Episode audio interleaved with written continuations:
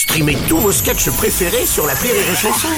Des milliers de sketchs en streaming, sans limite, gratuitement, gratuitement sur les nombreuses radios digitales Rire et Chanson. Rire et chanson, une heure de rire avec Didier Bourdon et Pascal Demolon, spécial 38,5 des Orfèvres. Les 60 secondes chrono. Les 60 secondes chrono. Alors Pascal, je te fais euh, des questions, je te pose des questions en rafale, tu ne réponds que par oui ou par non. Là là. Et après, on prend le temps de revenir sur certaines réponses. On y va, c'est parti. C'est parti. Pascal, t'en as pas marre de dire partout depuis 30 ans que bientôt c'est sûr, cette fois c'est la bonne, ils vont se reformer les inconnus. Ah non, pardon.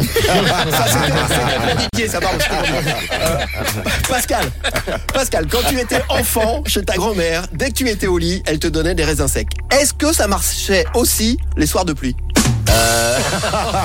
la question. Euh, oui. Ouais, ok. Pascal, dans le film, ton personnage est fan de chouquette et de flûte. Pour ton métier de comédien, t'as souvent dû en jouer du pipeau? Du pipeau, ouais. Ouais.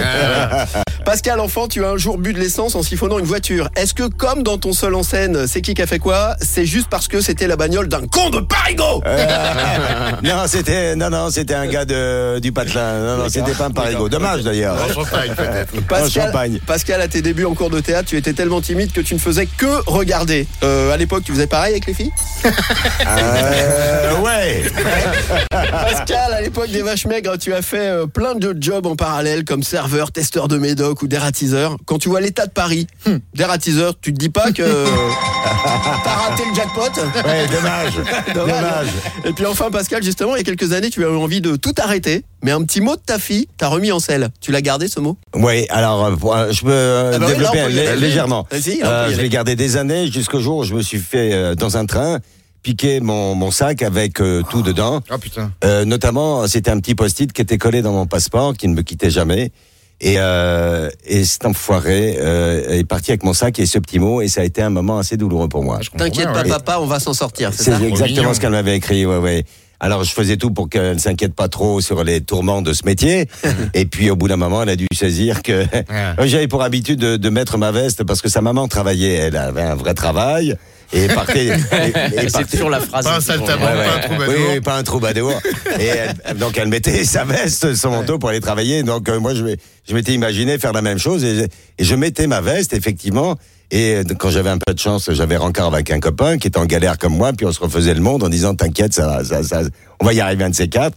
Et puis ma fille a dû sentir le truc et puis elle m'avait écrit ce petit post-it. Ouais, qui m'a retourné le cœur et, euh, et je l'ai gardé, je l'ai gardé très longtemps et d'ailleurs je ne sais pas euh, si le mec ou la, la dame qui m'a volé euh, mon sac, euh, voilà, sache qu'il faut pas qu'on se croise, mon ami. Alors le coup de la voiture. Alors quand petit, t'as bu de l'essence en siphonnant une voiture en faisant le con, c'était chez ta grand-mère? Ouais, Dans le absolument. jardin du voisin, je crois. Ouais, c'est-à-dire qu'il y avait un voisin qui avait une espèce de casse qu'il avait installé dans un terrain vague qui donnait sur le jardin de, de ma grand-mère.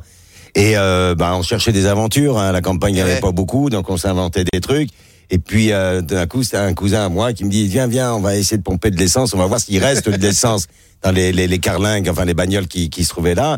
Et euh, donc euh, pour remplir euh, le réservoir de la mobilette. hein. À cette époque-là, on Ouais. savait pas faire la différence.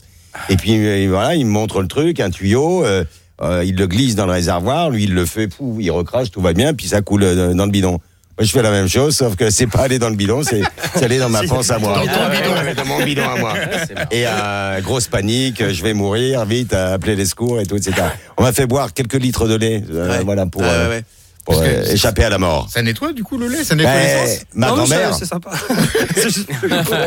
c'est bon pour, euh, bon pour les os. lessive. Moi j'avais eu la même chose avec de la javel. J'avais bu de la javel à pleine Ah ouais. gorgée. Sérieux? Wow. Que c'était du jus de pomme. Ouais, c'était dans une bouteille en plastique Oh, euh, en camping. Bon, c'est fou, Wow. ça. Là, on m'a fait boire du lait par exemple. ça m'est arrivé, ça m'est- avec du C'est Ricard. pour ça que j'ai blanchi. Avec le Ricard. On t'a fait boire du lait aussi ou pas après Ouais, ouais, j'ai bu du Ricard et puis c'est vrai que j'étais pas bien après.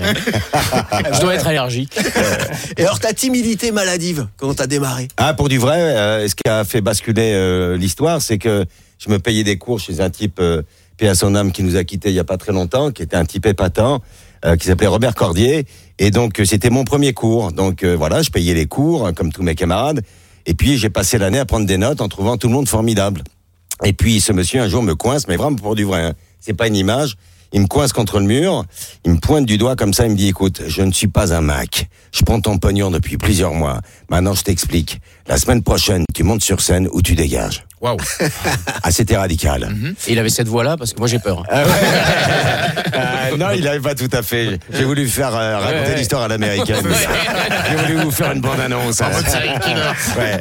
Et donc, euh, ça, ça, ça a fait son effet. La semaine euh, d'après, j'ai effectivement, c'était un Marivaux de mémoire.